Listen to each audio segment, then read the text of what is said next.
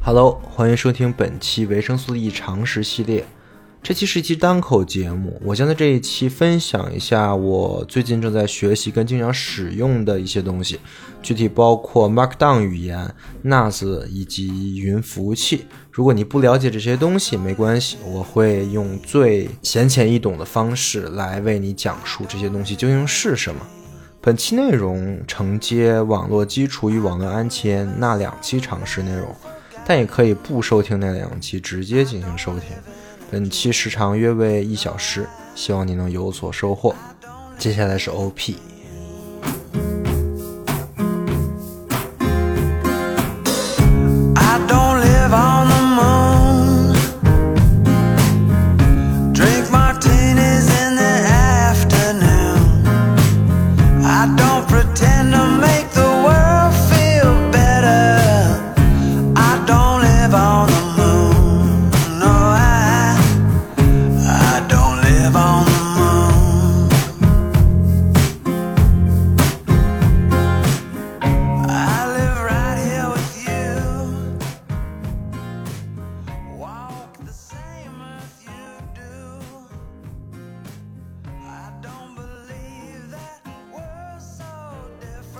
大家好，欢迎收听常识系列。这个系列好久没做单口了，之前都是我和我的一些朋友吧，在各个领域可能会有一些专业的知识可以分享的朋友来聊天的内容。但今天呢，我是想好好讲一讲我最近的个人的兴趣点跟一些研究。呃，内容可能有点散，你看我标题叫讲三个东西，但是。每个部分其实都是我认为的常识，也就是说，每个部分都是我认为一个普通人，或者说一个在现代社会中生存的一个人需要掌握的东西。当然，这些东西是什么，以及为什么要掌握，都是我这期内容的重点。呃，回顾一下上一期啊，因为有一很多人提出。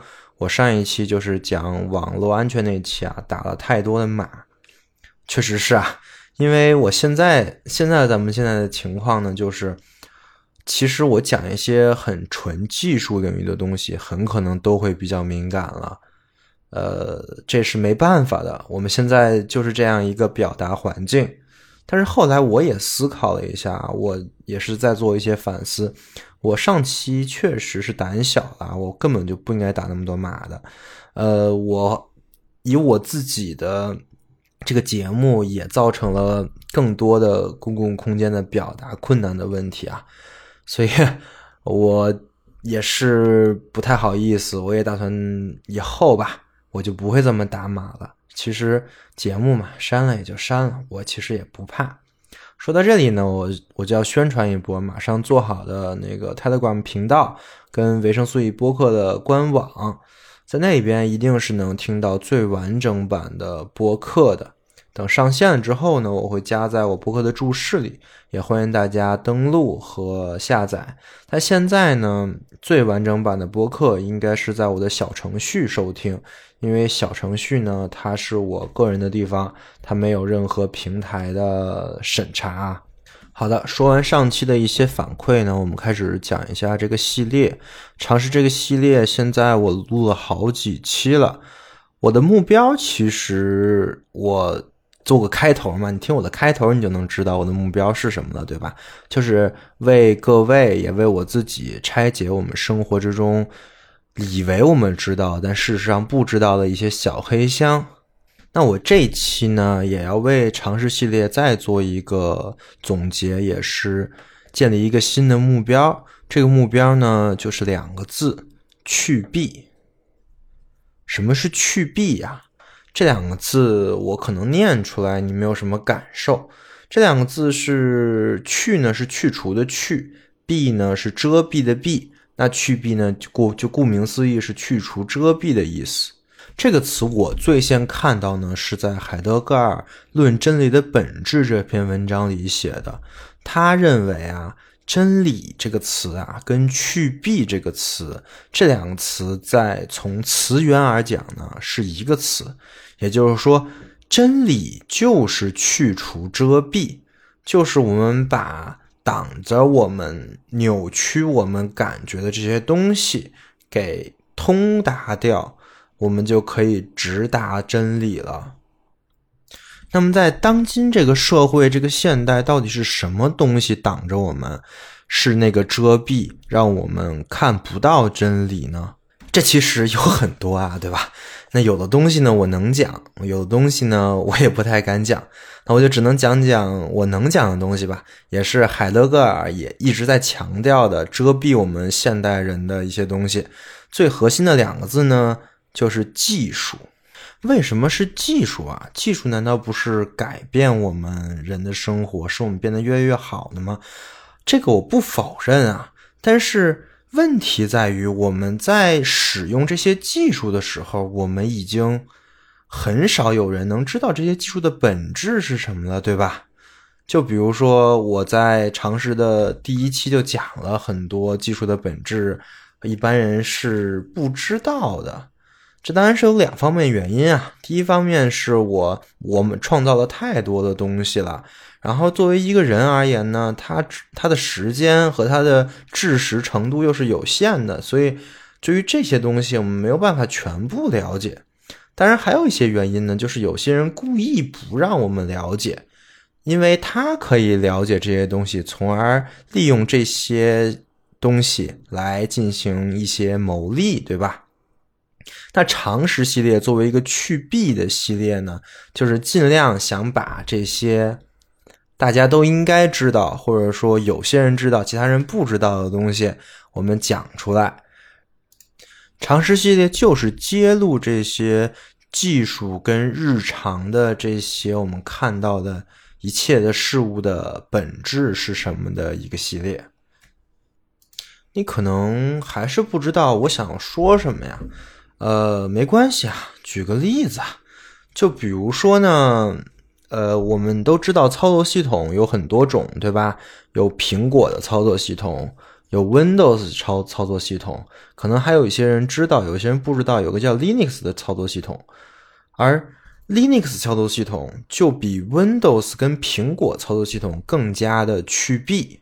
为什么呢？因为它更底层、更原生、更能反馈计算机的本质，是更让人能感受到技术本质的一个操作系统。呃，我再举个例子，比如说安卓系统，我们都知道啊，是谷歌出的那个安卓系统，在中国有很多的变形啊。就是什么米 UI 就小米出的那套，还有什么 EUI 啊，那个就是华为出的那套，还有魅族出的什么 Flyme 啊什么的，一套一套的。但这些东西跟安卓原生系统，就是谷歌的那个安卓原生系统比呢，他们就又遮蔽了很多东西，又封装了很多他们认为是改进用户体验的一些东西。你看米 UI 天天做发布会的时候就说我们又做了多少多少多少项用户优化呀什么的，那些东西一方面在让你使用便捷，这个我不否认啊，但是另外一方面它更加遮蔽了它的技术的本质。最后说一个，就是我们上一期讲的那个路由器，对吧？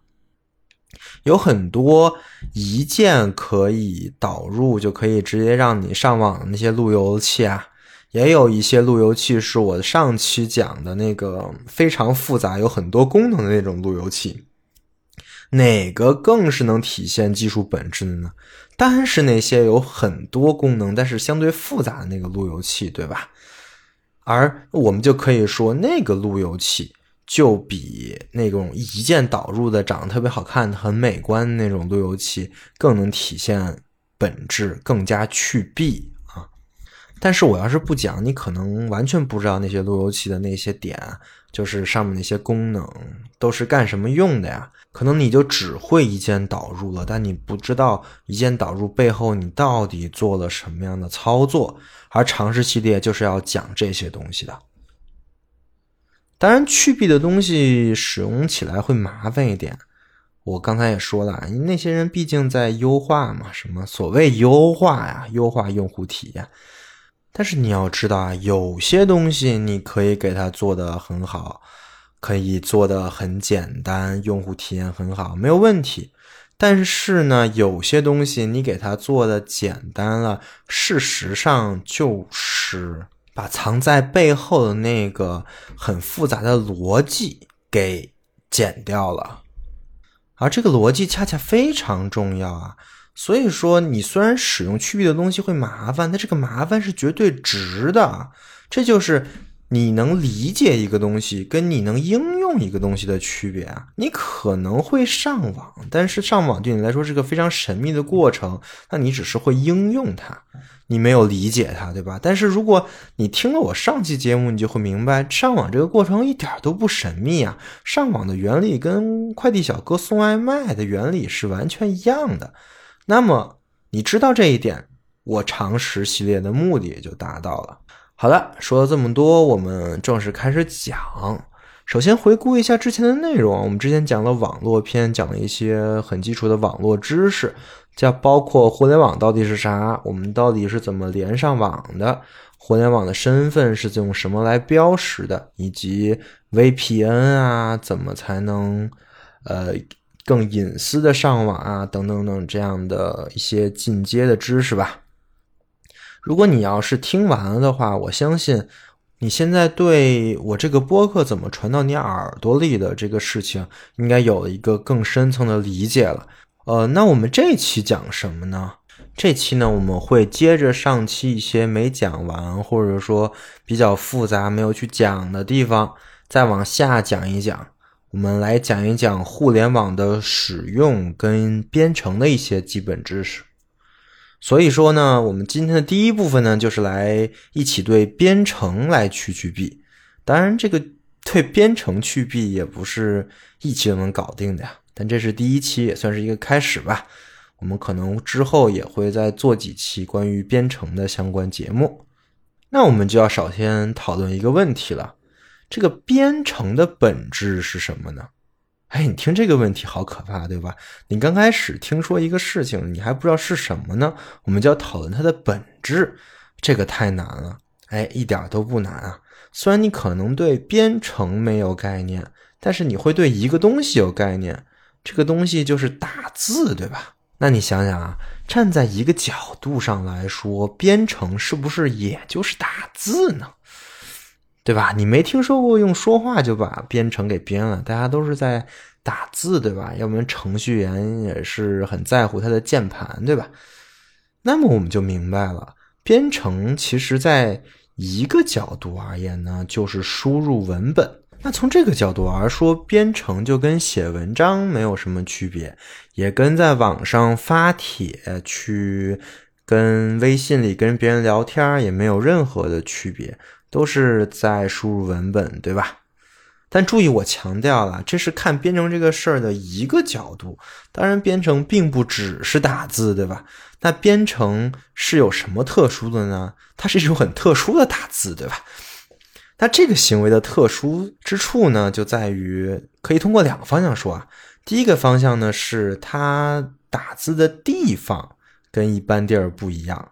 你聊微信是在微信里，你写 Word 是在 Word 里，而程序员编程呢是在编译器里。就他把它编程并且编译的那个地那个地方叫做编译器啊。当然说白了，你说一个 Word 能不能编程呢？你说一个文就是一个笔记本能不能编程呢？当然能了，对吧？太能了。只不过程序员不会经常用那些东西在做编程，而是会用很特定的一些编译器，因为它会有一些提示，它可以告诉程序员这儿你编错啦，那你少打了什么东西啊，会很方便的。这就是一个特殊之处啊，就是输入文本的地方不同。那另外一个特殊之处呢，就是输入文本的规则，对吧？我们一般人呢，不管是写文章也好，跟人聊天也好，我们都用的是人类语言，对吧？就是不管是汉语啊，还是英语啊，还是怎么样的，我们都会用这些语言在说话。而程序员用的呢是计算机语言，比如说什么 Java 呀、C 呀、Python 啊这些东西，区别就这么多啊，没了。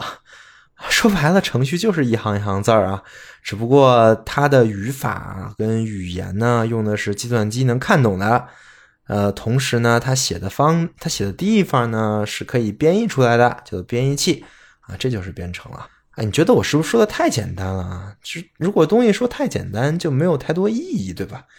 但是也不是啊，我说这么简单呢，是我希望所有人都不要害怕编程，不要。把编程看成一个特别神秘的、特别难的一个事情啊，不是的啊，因为它真的不神秘，谁都能写。你说写个 Hello World，谁不会呢？啊，这相当于是一种趣味啊，就是让大家了解这个东西，从而呃不要认为这个东西非常的神圣和神秘的一种方式。另外呢，确实是有一种编程语言啊。这种语言呢，它可以让一个不是程序员的人更加理解编程就是打字儿这个事儿啊。所以这个语言我强力推荐给所有人，不管你是不是程序员，我建议你都用这个东西来试一试。这个语言叫做 Markdown 语言。Markdown 语言是一种程序员专用的写文章的语言啊。你听上去可能挺高端的，程序员专用，但是说白了，这东西我说多了十分钟，大家就能入门，很简单啊，真的巨简单。什么东西呢？其实 Markdown 语言呢，就是一种语法。这种语法呢，它可以把你日常的什么加粗啊、画横线呀、空格啊、标点符号啊，用一些键盘上的特殊的符号来表示出来。那有什么好处呢？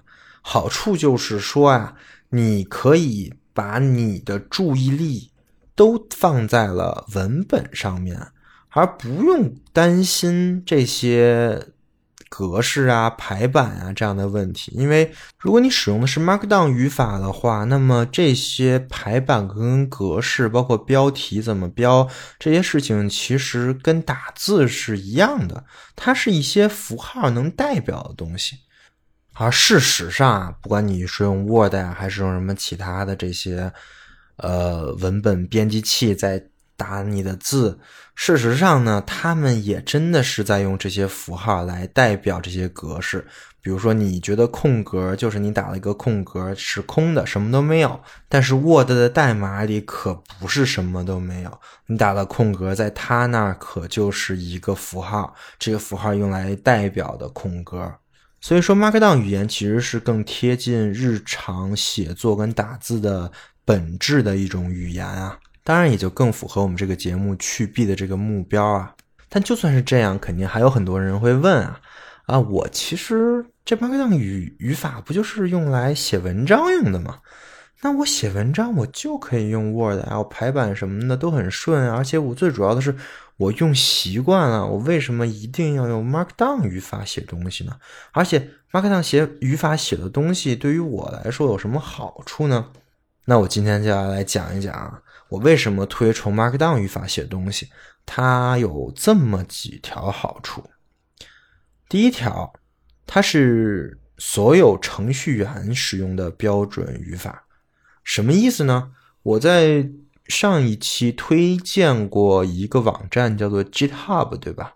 那个是程序员可能是最常使用的网站，里面存了好多好多代码，对吧？而那些代码呢，都有一些使用说明啊、使用指南啊，这个东西，这个东西是你写代码必须要写的啊。呃，这个东西叫做 README，对吧？就是先读我啊，读我，你才能知道这玩意儿是干嘛用的。在在 GitHub 上面啊，所有这种 README 这种文本，全都是用 Markdown 语言写的，就是。在 GitHub 这上面呢，Markdown 语言是一个最标准的使用的语法，就是是通用的。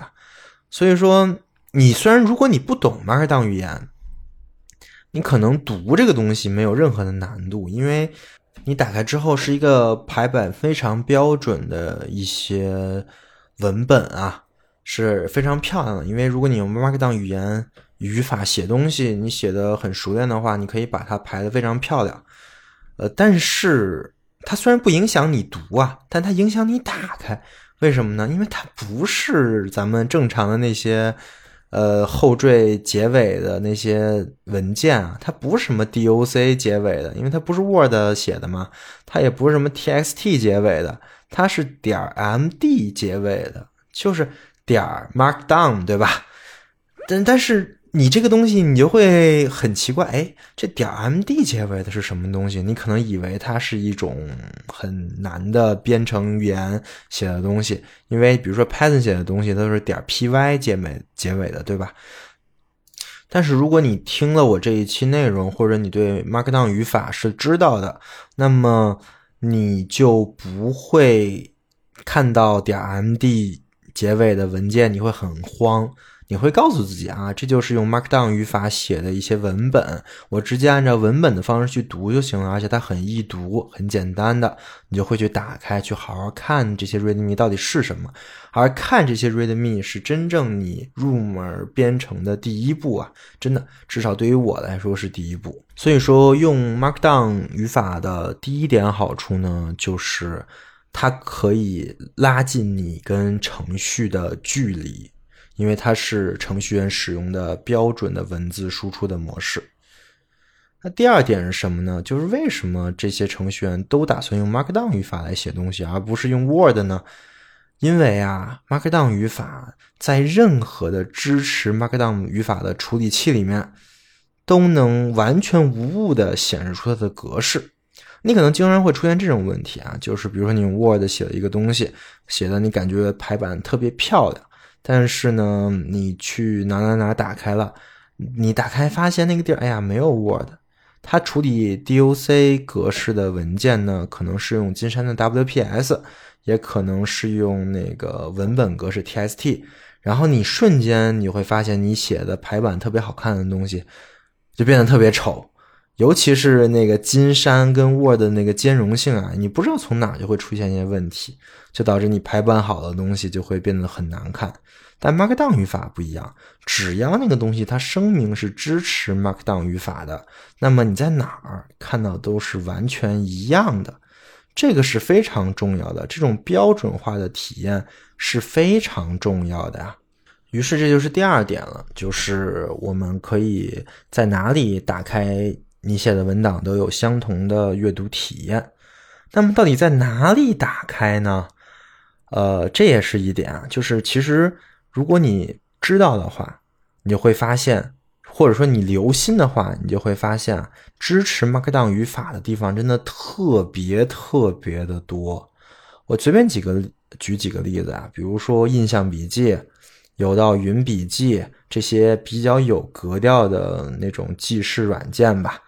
或者说你写博客用 WordPress 啊，或者说你在什么知乎上啊，在简书上啊写东西，他们通通都支持 Markdown 语法。这意味着什么呢？这意味着，比如说你在 WordPress 上写一个东西，啊，你觉得写的很好，你用的是 Markdown 语法写的，你把它复制过来，然后复制到知乎，然后用 Markdown 语法再粘一下，再直接发表，这个东西是完全不会有任何问题的。就是因为他们都支持 Markdown 语法嘛，只要你没写错的话，那么在哪发布都是一样的，对吧？那就非常方便了。它相当于是一个大部分人或者说大部分互联网的公司节点和程序员都通用的一套语言规则，而有这套规则呢，则是非常重要的一个事儿。于是这就是第三点了，就是很多地方都支持啊，你可以把你的东西想贴哪贴哪。还有第四点呢，也是最后一点，就是 Markdown 语法呢，它其实呢是介于文本输入跟编程语言之间的一个产物，它可以使你更加理解编程语言的本质，同时它自己也是一门编程语言啊，你可以用它来做一些东西。就比如说吧，我之前发现了一个开源项目，叫做 Ink。我觉得这个项目特别好。这个项目是拿 Markdown 语法来做一个文字冒险游戏。什么意思呢？就是说啊，我们可能会有一些同学写过一些小说，或者至少读过小说吧。但是小说其实是一种没有什么交互的形式，对吧？因为小说呢就是一个顺下来的东西。我记得原来有个小说叫做《忒修斯之船》，我不知道大家有没有看过啊。那个小说就打破了一般小说的一种情况，它其实是有交互的，它会把很多的线索啊藏在书页的其他地方。而你刚开始读的时候，很有可能你没有看到，这是一种交互啊。而 Ink 这个开源软件呢，它是想把呃我们写小说的体验跟阅读的体验更加好的融合，就类似于你写了一个文字冒险游戏一样。就比如说，你可以做一个选择，你可以选择嗯，那主人公在这个特定的场景下说什么话。呃，说这个话的话，可以如果说的是不同的话的话，可能会触发不同的剧情，这样，那么就把小说给做活了，更更有参与感了。我觉得这是一个非常棒的，就相当于把小说做成了一个游戏。而这个东西呢，就是用 Markdown 语法的。它整个的 Ink 这个项目，其实它只是做了一个编译器，在 Markdown 语法的基础上，它加了一些。什么 If 啊，像这种语句就可以呃来回的跳嘛，就可以相当于可以可以让这个读者决定，比如说你读到这儿之后，你摁了一个剧情之后，你会跳到那个剧情，呃这一套东西。但是这套东西的背后的核心呢，还是那个 Markdown 语法。所以说，它其实也是一套编程语言。你可以把它想象成，你可以把它不想象成。呃，我写一个 Word，然后我用了你空打了空格什么的，而是把它想象成你打了那些符号之后，你按了一下编译键，然后你的这些东西就变成了一个呃编译后的一个程序了。这个程序的代码就是你写的这些这些文字。好的，以上就是 Markdown 语法的简要介绍了。嗯，其实一个挺简单的东西，我还是说了时间有点长，但是我其实想说的点呢也很简单，就是从今天开始，我希望大家尽量使用 Markdown 语法进行最基本的一些写作，真的很简单。呃，我会把链接放在底下啊，就一个非常简单的入门教程。看完那个东西，真的不用花十分钟，只不过是你在，比如说你在写标题啊，你脑子里想啊，这是一个标题，于是我在前面加两个井号，就这么简单一个事儿啊。但是养成这个习惯，真的会对你理解你的文字、理解编程意义很大。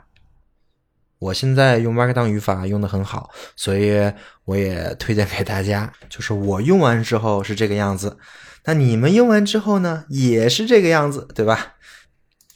好，那讲完 Markdown 语法呢，我们回来，我们刚才讲了说 Markdown 语法是对编程的一个曲臂，对吧？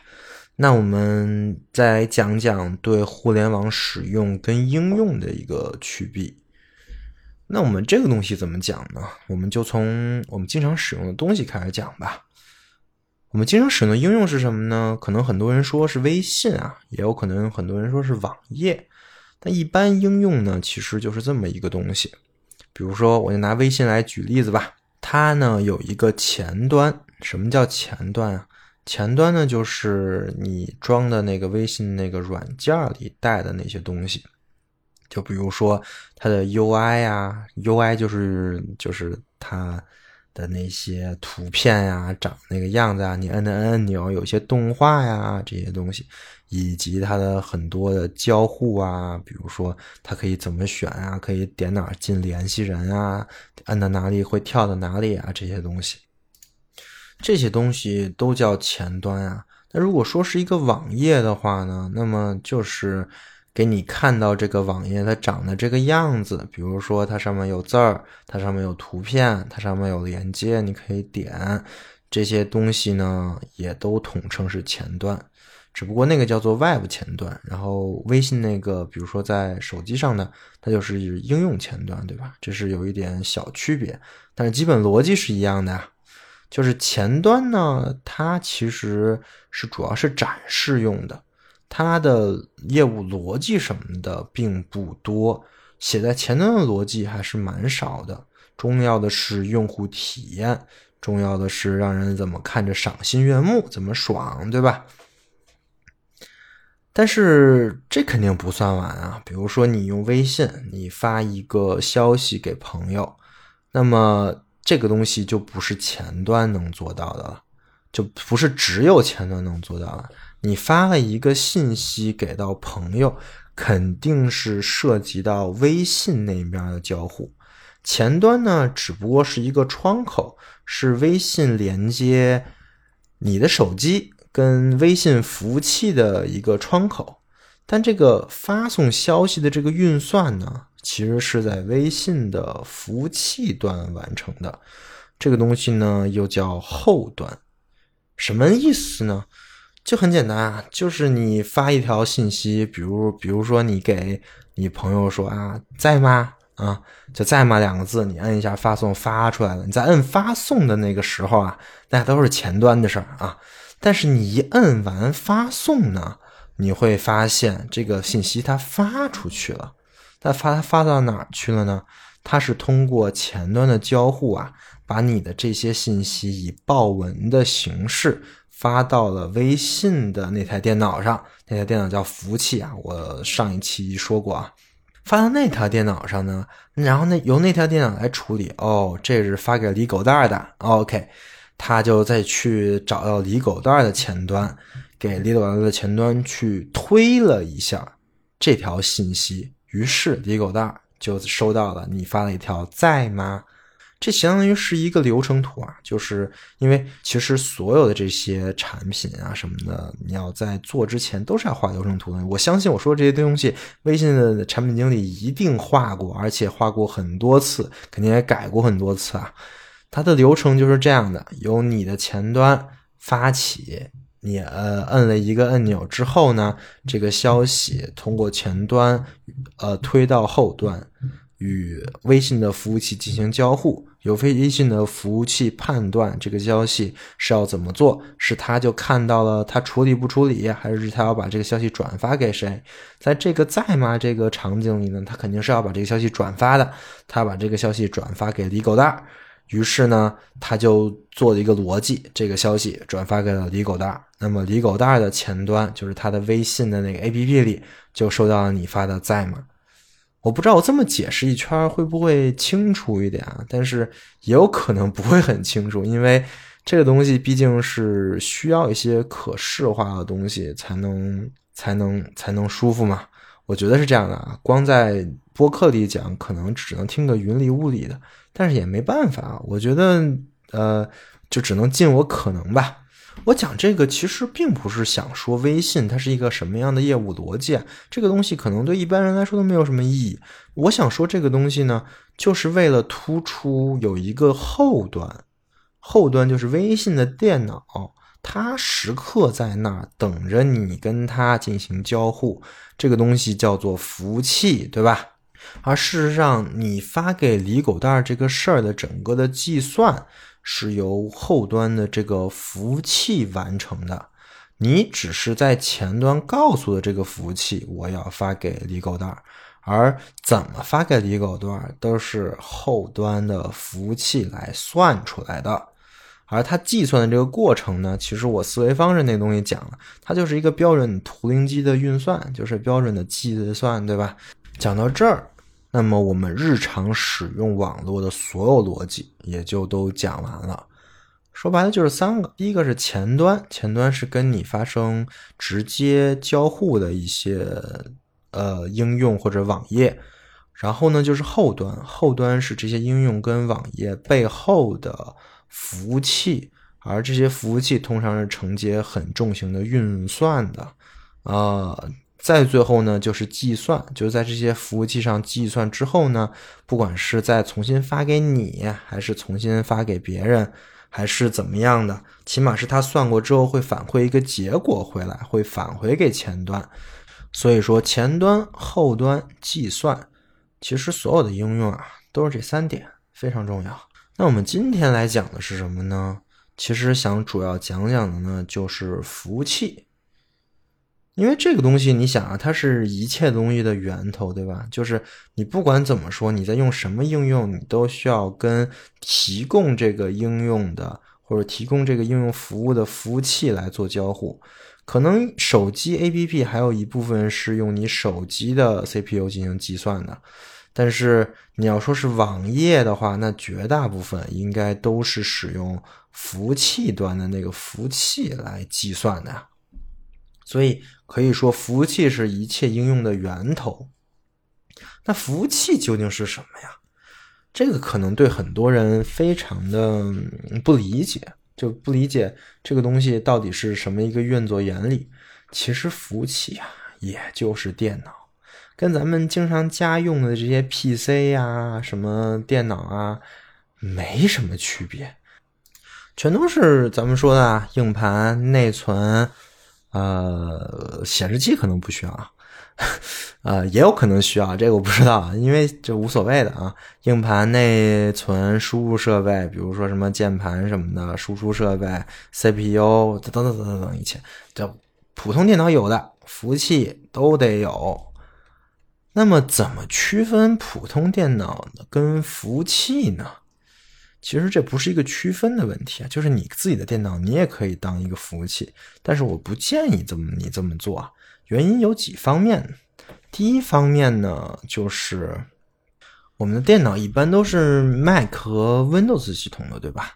这些系统呢是专门给个人用户，换句话说是个人电脑装的操作系统。这些操作系统呢，它可能兼容性更好。它可能有更多的应用可以用，但是呢，它没有那么稳定。而服务器跟电脑可能最最最最大的区别呢，就是它得要求你稳定。为什么呀？因为它是不能停机的。你想想，微信要是那服务器停机了，那得有多少人投诉微信啊？所以，为保证这个服务器的稳定性呢？那么，不管是那些应用提供商也好，还是服务器的提供商也好，都会着力选择那些不冒进的、可能兼容性一般啊，但是它能长时间稳定的开展业务的硬件跟软件来做这个服务器。从硬件方面上来说呢，可能就是用那些可能又稍微会有点慢啊，但是非常稳的那些硬盘。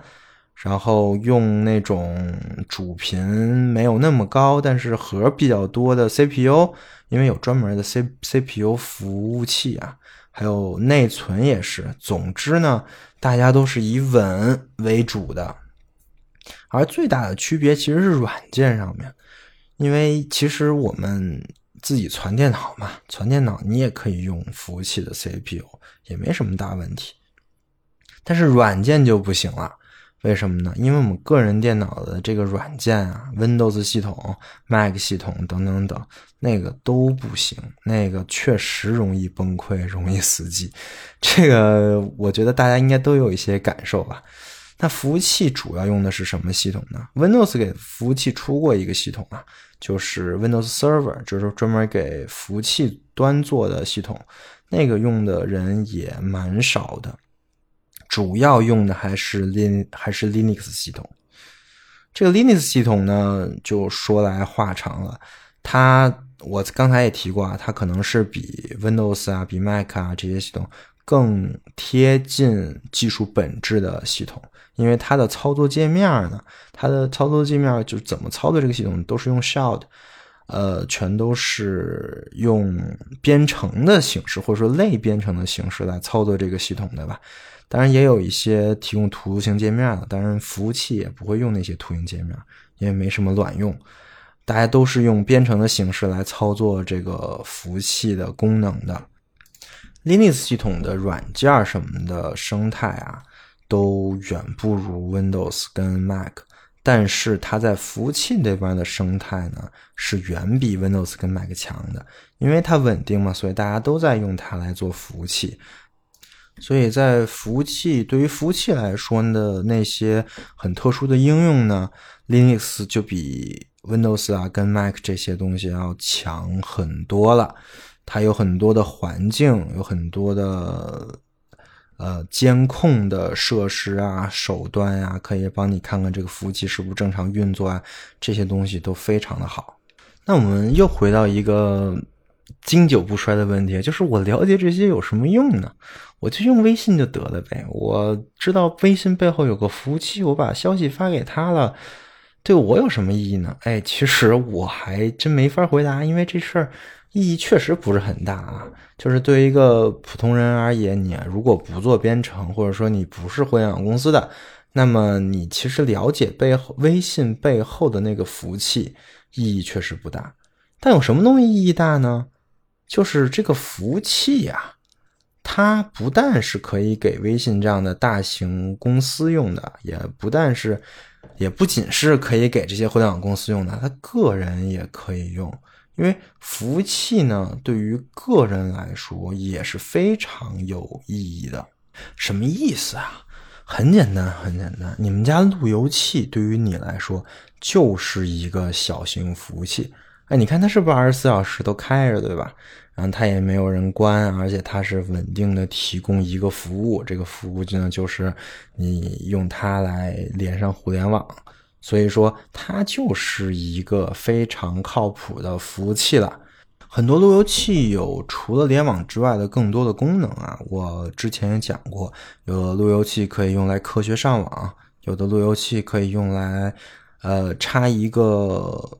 硬盘就当一个云存储了，只要你在家里就可以调这个云存储，还有等等等功能吧。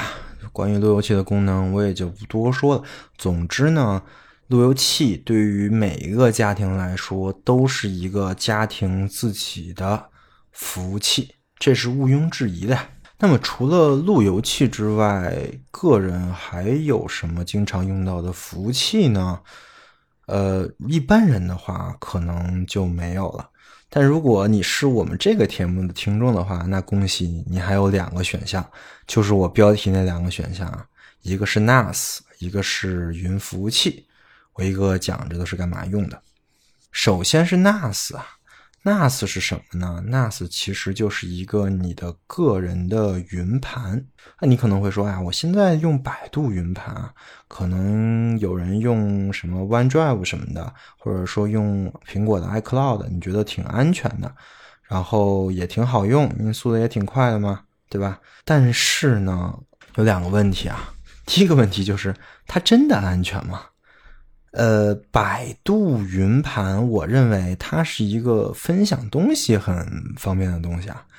但是它分享东西方便，就意味着它对个人隐私的保护就不太好。所以说，百度云盘，我建议啊，我建议所有人听我们这个博客的所有人啊。都别在上面传什么你的隐私的视频啊、照片啊什么，反正你懂的啊，千万别传，因为这个世界上有一种东西叫做爬虫，你知道吗？它可以爬所有百度网盘已经传过的东西，然后不然没有这个东西的话，就没有什么叫盘搜搜啊等等等等这些百度网盘的资源收集的这些网站了，对吧？那说不定你的某些隐私东西，在你一不小心的情况下，就在那些资源收集的网站里，然后供别人下载了。而这对你，你这一切对于你来说，你都不知道。而这些隐私的照片什么的，别传，那更别提什么证件啊，什么你的密码啊什么的，真的往那上面传就是作大死。一定听我的，这个绝对不能马虎啊！千万不要把你的隐私信息，包括密码等等的这这上传到任何一个云盘上。那你说 iCloud 行不行啊？呃，iCloud 的话，第一呢，它是过云上贵州的，你知道吧？就是所有中国的 iCloud，我我我不说美国啊什么的，我不知道。但是中国的 iCloud，它的托管方是云上贵州啊。云上贵州呢，是一个。不太好的企业，我也不能说它不好吧，反正它非常的社会主义核心价值观，对吧？所以说好不好，咱们自己衡量。但是我个人建议呢，在 iCloud 上存存的东西呢，也跟百度网盘是一个要求。嗯，而且呢，iCloud 很贵，对吧？它是一个很贵又不很好分享的一个平台。另外还有一种情况啊，就是你把东西存在了云盘上没有问题，但是你会发现你在从云盘上把东西拿下来的时候，它下载的速度呢是有限的。这个线呢就是你们家的宽带的速度，比如说你们家是一百兆宽带。那么它的下载速度一定不会超过二十兆每秒，这是一定的。而在这种下载速度上面呢，可能很多的，比如说很高清的啊，你很想很快看到的电影啊、电视剧啊什么的，是没有办法非常快速的直接播放的，这也是一个可以考虑的问题啊。那么有什么办法可以兼顾这些呢？可以兼顾安全，可以兼顾快速，还可以有更大的流量，还可以不花那么多存储的钱呢？那很简单啊，把这东西存在你自己电脑上就行了，对但是你发现存在自己电脑上又有一些问题，就比如说你想拿手机访问的话，那你电脑就得时刻开着，要不然的话你就没办法访问。或者说你想拿电视去调一下你电脑里的一个呃放的电影的话呢，那你电脑也得保证开着。那这个时候什么东西很重要呢？我刚才说的那个二十四小时全年无休的服务器就可以了，对吧？所以这就是 NAS。NAS 是什么呢？就是给个人的数据处理的一个云盘。这个云盘是放在每个人家里的，呃，用的是就是普通的那种移动硬盘跟固态硬盘我们组成的一个小的服务器。这个服务器的里面能存多少东西呢？在于你买了多少块硬盘，对吧？你买的多，它自然就存的多；买的少呢，就存的少。但是你只要在你们家的网络环境里面，因为是内网嘛。那么你不管你的手机、你的电脑、你的电视、你的 iPad 等等等，都可以非常迅速的、无缝的去调用你这个 NAS 服务器里面存的所有的东西，这样你就可以做到我刚才说的快速、方便，同时又隐私，因为它在你自己硬盘里嘛，你也不会担心它跑，对吧？这几点了。这就是 NAS 的主要功效，同时还有很多其他的功能啊，比如说群晖的 NAS 是支持远程下载的。什么意思呢？就是如果你现在想要下载什么东西，比如说你开个迅雷啊，下载一些片儿，下载一些音乐啊，你就得开着电脑，对吧？而且你们也你也没办法，比如说你在单位。然后你就想开始用你的电脑来下载，这个整个操作非常的复杂，对吧？但是如果用 NAS 服务器就不一样了，你可以直接在你的手机 APP 上登录你的 NAS，然后呢，呃，操纵它来下载一些你想看的资源，然后下好了之后呢，你回到家之后就可以直接看了。这就是有一个服务器跟没有服务器的区别。其实对于个人来说，体验的差距还是非常大的呀。同时，NAS 能做的呢，也不只是这些。比如说，如果你是用的一个群晖的 NAS 系统，那么它里面有特别多、特别多的功能可以给你用。你可以在那里面建立一个自己的影音库。包括你可以把你存的所有的电影啊什么的，用一个非常漂亮的方式排版出来。那个那个软件叫做 Plex 啊，我记得。呃，甚至你可以在里面来进行办公，你可以申请一个自己的邮箱，呃，通过那个群晖的那个服务器来做邮件的收发等等等。同时，它当然也是一个云盘，你可以随便的往上上传啊，下载东西。不论你是在家里呢，还是在其他地方。但是如果在其他地方的话，那你需要考验一下你们家里的带宽啊，看你家的上行带宽跟下行带宽各是多少。如果稍微低一点的话，可能会慢啊。这就是服务器这个东西对于个人而言的一个应用了。相当于在家里作为你的一个小助手，或者说你的一个第二台电脑，来帮你干一些电脑干上去就感觉很鸡肋，但是又不得不经常干的事情。有了 NAS 的话，有很多收集控就非常开心了。我在我朋友家看到过好多好多蓝光电影啊，一张蓝光盘可能要四五十 G，但是它都存在它 NAS 里面，随便调出来，可以在电视上或者它在家庭影院里播放，它感觉特别的爽。听到这儿，你可能有点馋啊，就是觉得啊，这东西还是挺好的，想自己家里也搞一个。呃，我这里不推荐任何的厂商，也不推荐任何的。型号啊，什么淘宝店啊，等等等，跟我都没关系啊。我知道我的人都知道，我做播客从来就没有想过任何功利的这种事情啊。但是我还是要说，呃，我认为啊，现在的家庭里真的需要一个 NAS，而且真的需要大家把一些自己喜欢的东西下载下来来看，不管你下载的正版还是盗版的。我这个我不做任何的评判，但是我认为下载下来比在线观看要更加的去弊。好了，说完 NAS 有什么用呢？我们再说说其他的吧。呃，另外一个可以个人使用的东西呢，就是云服务器。什么是云服务器啊？如果说 NAS 呢是放在你家里的一个服务器的话。那云服务器呢，就是放在一个你根本不知道在哪儿的机房的，但是呢，你有它控制权的一个服务器。这个词儿听上去特别高端啊，什么云服务器啊、云计算什么的，其实一点都不高端啊。就说白了，就是别人有台机子借你用，跟网吧没什么区别啊。稍微有一点区别呢，就是网吧那台机子是你能碰着的，你能摸着的，对吧？嗯，云服务器的机子呢，它在机房，你是通过网络访问，通过远程控制它的，而不是说在它面前用用一台显显示器接它机箱里，你才控制它，不是那种啊。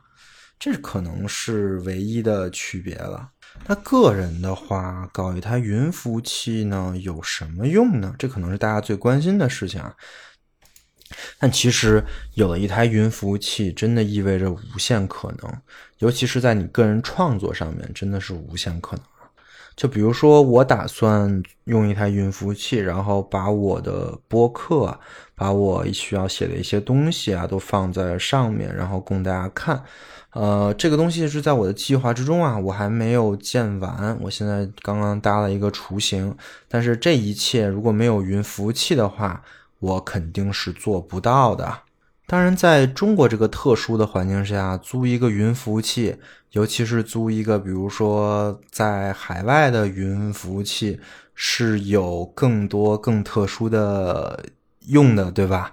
呃，就是我上一期讲到的呀，我们可以用那个来做一些网络安全的事儿，比如说。我们可以把我们的所有的消息通过那个服务器来转发，那我就可以访问到 Google 了。这整个的这个东西有很多很多的教程啊，但是这些教程的前提呢，呃，这些教程都在 YouTube 上都可以看，你可以去找一下，有好多好多。但这些教程的前提呢，都是你得有一台，呃，坐在香港也好啊，美国也好啊，新加坡也好啊，一台服务器。我说到这儿，你可能还是没有心动啊，或者说，呃，觉得很复杂。毕竟我刚才说嘛，我要把我的呃网站建好，把我的文章或者说把我的播客都发在那个网站上，这听上去是一个很复杂的事情，对吧？而且。有很多的用户体验啊、交互啊等等等事情需要考虑，但实际上并不很复杂。因为感谢我们的开源社区啊，感谢 GitHub，感感谢这些软件，呃，我们现在已经有了很多很成熟的一键式解决方案。那个东西叫做一键脚本啊，各种各样都有。就比如说，如果你想建一个博客的话，那么你可以用那个 WordPress 的一键脚本。呃，只需要几行东西，你复制粘贴到你的服务器里，然后摁一下回车，唰唰唰，你看它跑，感觉特别爽。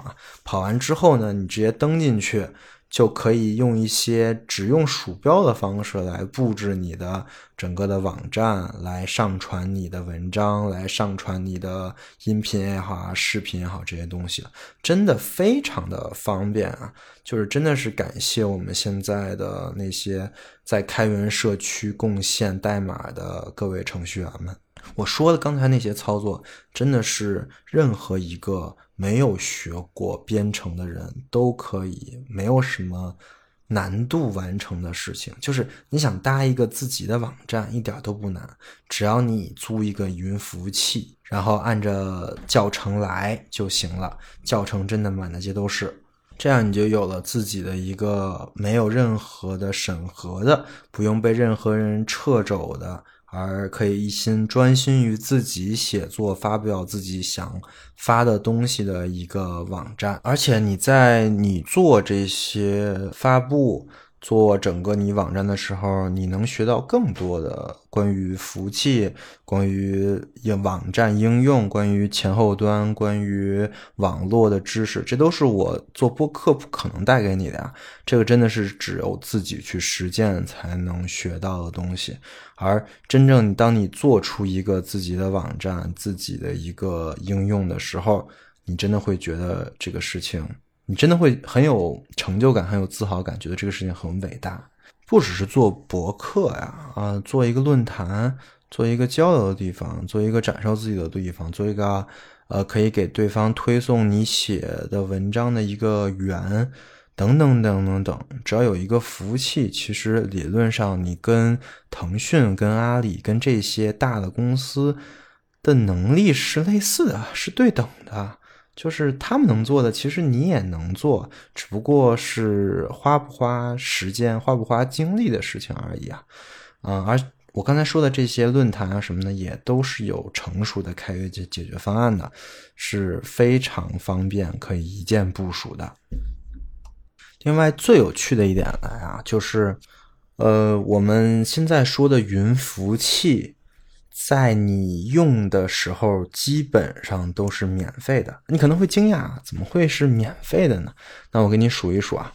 呃，首先是全世界最大的几个云服务商吧，一个是亚马逊云，就叫做 AWS；一个是微软云；一个是谷歌云。我们再算一个，再算一个阿里云吧。就这么几个很大的云服务商，其中亚马逊云是只要绑定信用卡，零元免费用一年的，真的是用一年啊！而且它的配置还可以，而且还有一些比较好的应用，它上面会有一些很多教程，会让你会有一些包括什么，甚至很高端的机器学习呀、人工智能的应用啊，你都可以使用，免费用一年。而谷歌云呢？它是免费用一年，外加它送了你三百美金的资金，什么意思呢？就是只要你注册谷歌云啊，它就送你三百美金。这个三百美金可以花在任何的地方，你可以用来租那个云服务器的时长，可以用来租云服务器的流量，可以用来增加计算力，等等等等等。三百美金啊，你算一算啊，三七两千一，这可是两千一百块钱的钱，不减可是百不减，真的。你看这两个大优惠就能用两年了，对吧？呃，微软云呢稍微抠一点，它第一个月是免费的，然后后面呢，它也会给你一些赠金，然后可以用，呃。如果说是阿里云的话，我建议用的是阿里云国际啊。阿里云国际又称套路云，为什么呢？因为它老有套路。具体什么套路呢？就它天天喊打折。哎呀，今天特别便宜啊！啊，我们我们一个月仅需两美元啊。然后你到明天就截止了。然后到明天说啊，我到后天再截止。到后天说他大后天才截止，就是这活动永远有啊。呃，阿里云就是这样的，所以叫套路云。不过也挺有意思的，而且也很便宜啊。就是如果你真的是想个人用的话，没有那么大流量的话，呃，理论上来说基本上是免费的，或者说极少的话费的，你就可以拥有自己的一台云服务器。所以说，这就是我为什么我认为这是一个非常好的东西，是一个常识呢，可以给大家，就是好歹申请一下，没有任何坏处，只要你有一张国际信用卡啊，它不会都不会扣你钱啊，就是让你绑定一下，你就可以拥有云服务器了，真的很高端的。好的，以上就是本期内容了，我总结一下。我们首先讲了一下尝试系列的初心啊，咱们要不忘初心啊。那个初心呢，就是去弊啊，这也是我这期节目一再强调的事情。然后我们开始讲了两个东西的去弊，一个是编程的去弊，一个是互联网应用的去弊。编程的去弊呢，我讲了 Mark Markdown 语言，它是一个非常好的呃。非编程的人员用来了解编程的第一课，也是一个自己写作用来了解文字、自己的文字跟梳理自己头脑的非常重要的一个工具。我是强烈推荐大家使用的。关于应用的区别呢，我注重讲了服务器，讲了服务器的运算以及。呃，这些应用他们是怎么工作的？服务器在其中起到了什么样的核心作用？最后呢，我讲了两个我们个人可以应用的应用服务器的场景，一个是可以在家里应用一个 NAS 系统，可以搭自己搭建自己的一个云盘，做到最安全和快速的存储。另外呢，就是我们可以去租一个云服务器来进行云计算。我们可以利用市面上的各种各样的开源方案来做自己的博客，来搭建自己的网站和各种各样的应用。呃，这一切在云服务器上都是有可能的，所以我建议大家。听完这期播客之后呢，就行动起来，我们一起来搭建我们的服务器，一起开始我们的播客的创作。如果说有听众真正搭建了自己的个人博客，可以推给我，我也可以帮助大家来做类似的宣传啊等等事情，然后我们一起来相互鼓励，来一起创作。好的，这就是本期内容，感谢大家的收听，我们下期再见。